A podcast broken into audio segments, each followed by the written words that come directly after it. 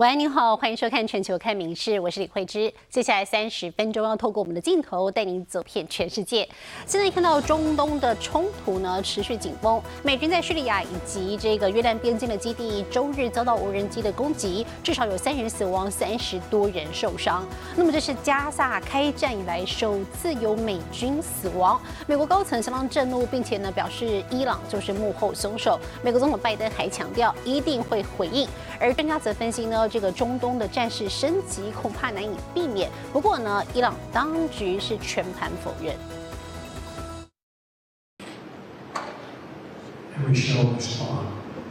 美国总统拜登二十八号誓言会有回应，因为无人机胆敢攻击美军，造成伤亡。Three U.S. Army soldiers were killed in this drone attack on this U.S. outpost, a military base in northeast Jordan, right on the border with Syria. And an additional 30 plus U.S. service members at that base 伊拉克伊斯兰反抗运动宣称，在叙利亚和约旦边境以无人机袭击了美军三个据点。其实，自从去年十月起，美军就在伊拉克、叙利亚等地频遭伊朗支持的武装团体攻击。但这是加萨开战后首次有美军丧命，加上官员透露，伤者多是创伤性脑损伤，引发美方高层震怒。The president and I will not tolerate attacks on American forces, and we will take all necessary actions to defend the United States. our troops and our interests. 华府扬言，杀我美军必将付出代价。专家则忧心，中东冲突很难不升级。US casualties was always seen as a red line. This is the tipping point. So, three US um, soldiers' deaths is important. It's not necessarily um, a tipping point into uncontrolled escalation between the United States and Iran. But it's another very dangerous step because, as I say, the US will have to respond even more strongly than it's done to previous attacks. Um, that means possibly killing some very, very senior Iraqi militia leaders, possibly some senior Iranians. 有美国议员喊话，直接找伊朗算账。眼看战火一触即发，约旦先澄清出事地点不在境内。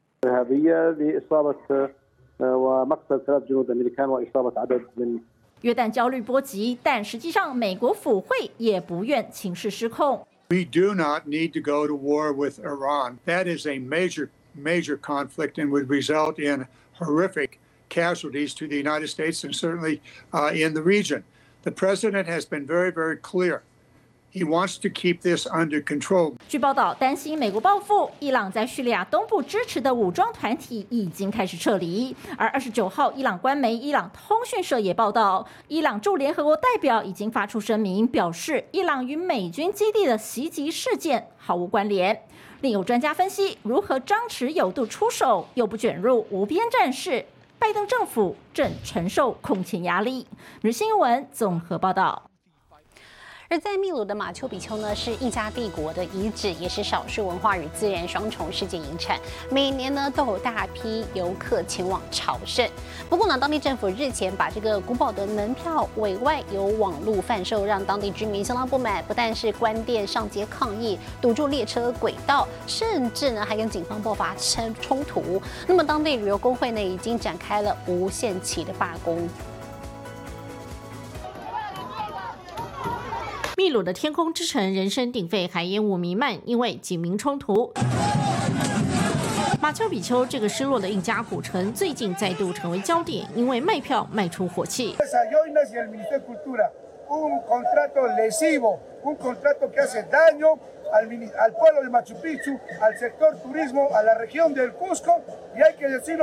秘鲁文化部日前与私人公司签订合约，将印加古堡门票委外贩售。当地靠这行吃饭的居民、旅游业和运输业集体跳脚，拉起店门不做生意，无限期罢工，上街抗议不够，还走上铁轨当人肉路障，迫使游客下车步行三公里。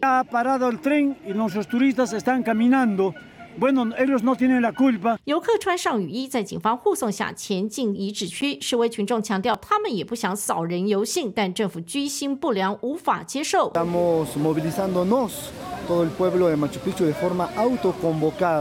aquí en las arterias del distrito de Machu Picchu, diciéndole firmemente al Estado peruano que deje de lado las políticas de privatización y creemos que la tercerización de los boletos virtuales. 外传委外卖票每年涉及三百二十万美元佣金，面对指控，当局一概否认。control de todas las personas que diariamente ingresan a nuestra yata Machu Picchu, porque esto es importante, porque hay un tema de carga, de peso, Y si no controlamos eso, vamos a tener consecuencias. 秘鲁文化部强调，委外售票没有要私有化的打算，更没有所谓巨额佣金，而是必须管控人流。因为每年遗址区超量七十万人次以上，不符合保护世界遗产标准，长久以往恐遭联合国除名。不过官方有在讲，民众显然没有在信，扬言政府若不收回成命，抗争只会向上升级。每日新闻综合报道。而印度德里周六呢发生了寺庙舞台的坍塌意外，当时正在举行夜间活动庆典。根据了解呢，事件造成了一人死亡，十七人受伤，而事故原因还有待进一步调查。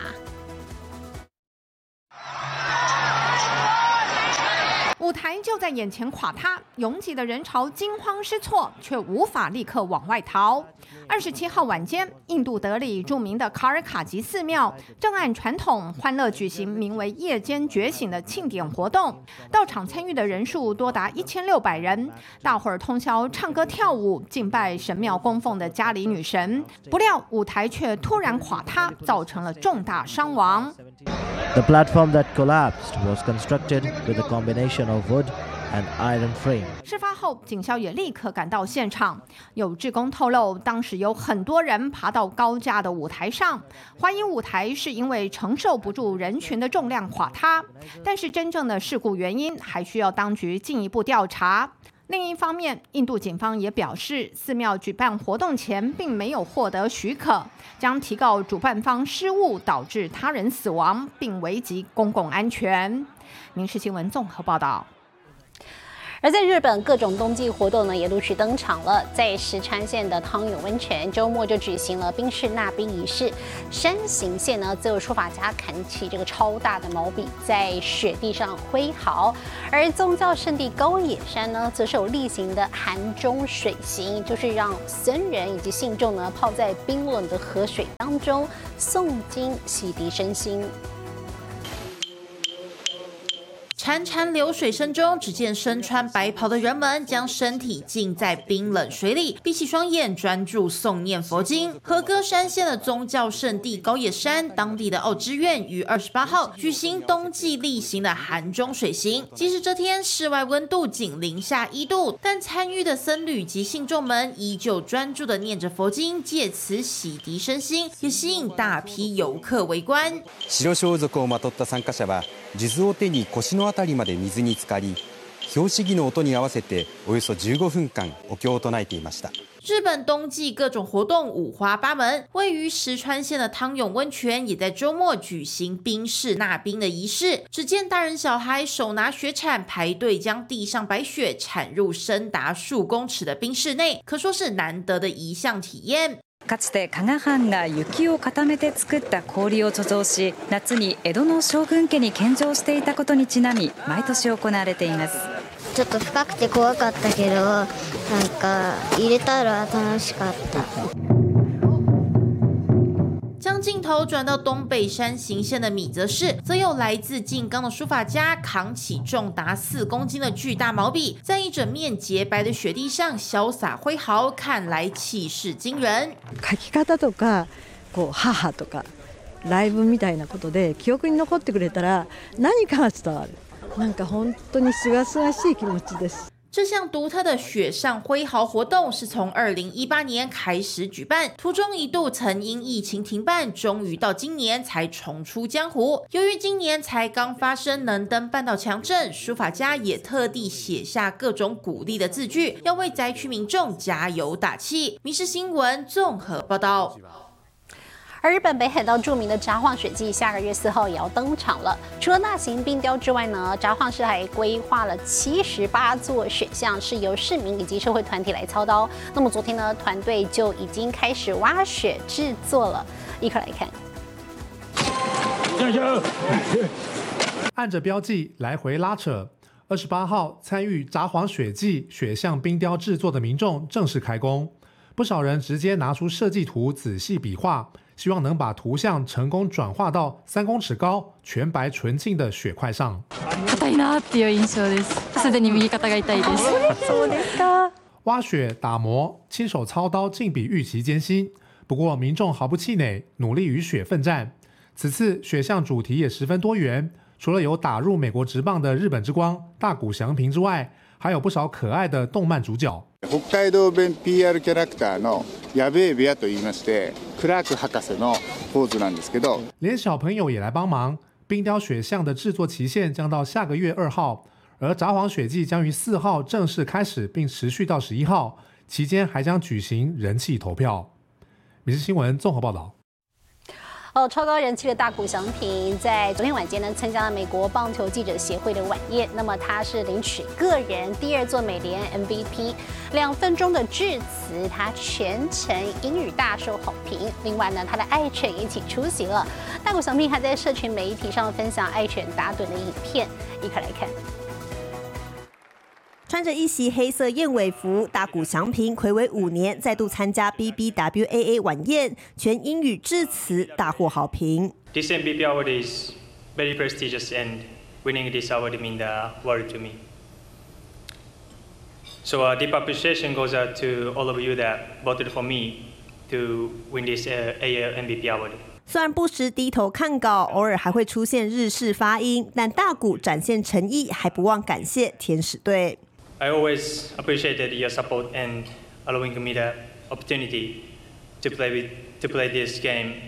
I'm so passionate about. 长达两分钟的内容，不断表达感谢。当然，这个男人绝对不能漏。Of course. Hala for always being there for me. 大谷上一次参加 BBWAA 晚宴，已经是二零一九年拿新人王的时候。其实当时他就是用全英语致辞。Hopefully, I will not need this cheat sheet the next time I'm up here. Thank you. 五年后，虽然没能摆脱小抄，但大谷的表现明显进步许多。而典礼结束之后，他也在 IG 上分享照片，只是大家的目光都被最后这段影片给吸引了。大谷爱犬 Dacopin 打盹的样子让球迷直呼可爱。先前他和主人一起在公布美联 MVP 的影片中初次亮相，这回颁奖他当然也要出席。大谷还在线动中贴出合照，写着“不知道为何他看起来这么难过”，引起热烈讨论，还登上社群的热门关键字，成为当晚的流量密码。女新闻报道。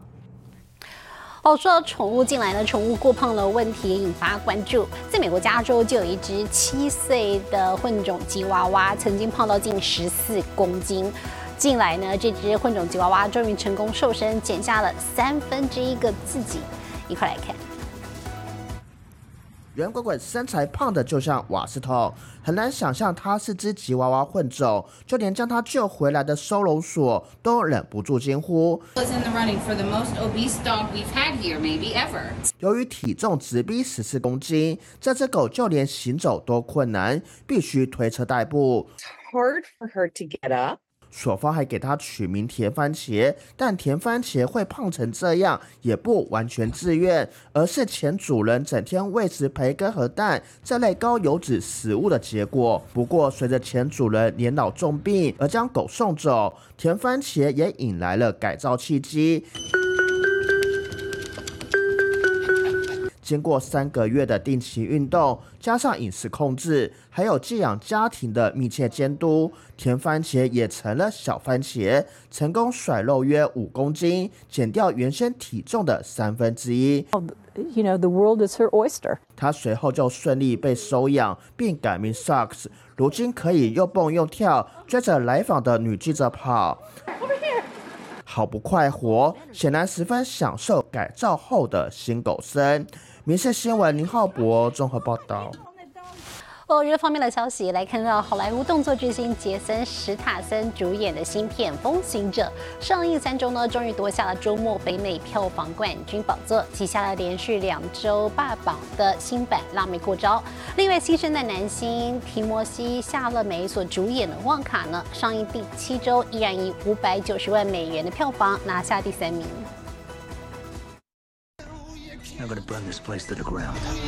朋友遭诈骗而亡，为了复仇，神秘杀手组织风行者探员重出江湖。Will you stomp his ass out?